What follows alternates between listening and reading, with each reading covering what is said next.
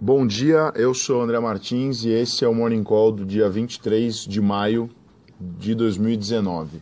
A bolsa asiática segue em queda em meio às tensões elevadas entre Estados Unidos e China, enquanto as bolsas europeias também caem, segundo preocupação com o Brexit e dados de atividade industriais fracos na zona do euro. Os futuros de ações dos Estados Unidos apontam para um começo de dia negativo, uh, com S&P Dow Jones caindo perto de 1%. Ontem, a ata do último encontro do Banco Central Americano, do Fed, foi publicada e destacou a visão uh, de política monetária mais paciente por algum tempo, né, como eles já haviam uh, enfatizado em outras, uh, em outras atas, dada a perspectiva global incerta. a chance de um corte na taxa de juros pareceu diminuir, com o Fed considerando a inflação, a baixa inflação como transitória. Porém, a mais recente escalada na disputa comercial levanta expectativa sobre uma estabilização da política monetária. Na Europa, conforme a gente comentou, os dados de atividade industrial mostraram fraqueza, o PMI atingiu 51,6 uh, no mês de maio, no mês de abril essa leitura tinha sido levemente abaixo, 51,5, uh, e mesmo assim veio abaixo da expectativa de mercado, que era 51,7.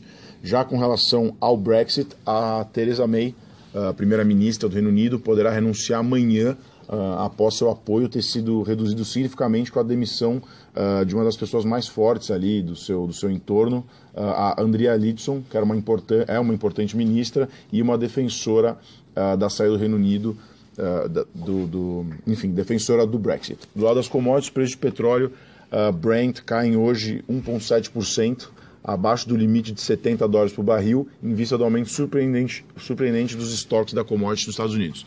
Já o futuro do minério de ferro na China atingiu uma nova máxima ontem, fechando em 105,4 dólares por tonelada.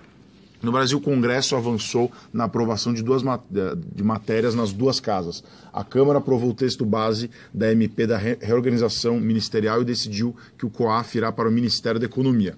Na CCJ da Casa foi aprovada a admissão a admissibilidade do projeto de reforma tributária, que agora aguarda instala, instalação na comissão especial. No Senado foi aprovada a MP das aéreas e houve acordo para que modificações sejam feitas via decreto e projeto de lei. Do lado das empresas, as ações da Natura subiram ontem quase 10%, 9,5%, uh, com uma reação positiva à notícia que foi firmado uh, depois de alguns meses aí de, de, de especulações e notícias, o acordo para aquisição da Avon uh, em uma troca de, de, de ações. Segundo fato relevante, a transação foi avaliada em 3,7 bilhões de dólares e o grupo combinado uh, fica aí com market cap, com valor de mercado de aproximadamente 11 bilhões de dólares. Naturalmente, como em toda aquisição grande, um, as entidades uh, como CAD, enfim, ainda vão um, analisar, uh, analisar essa operação. Tá? Por hoje, são essas as principais informações. Desejamos uma ótima quinta-feira a todos.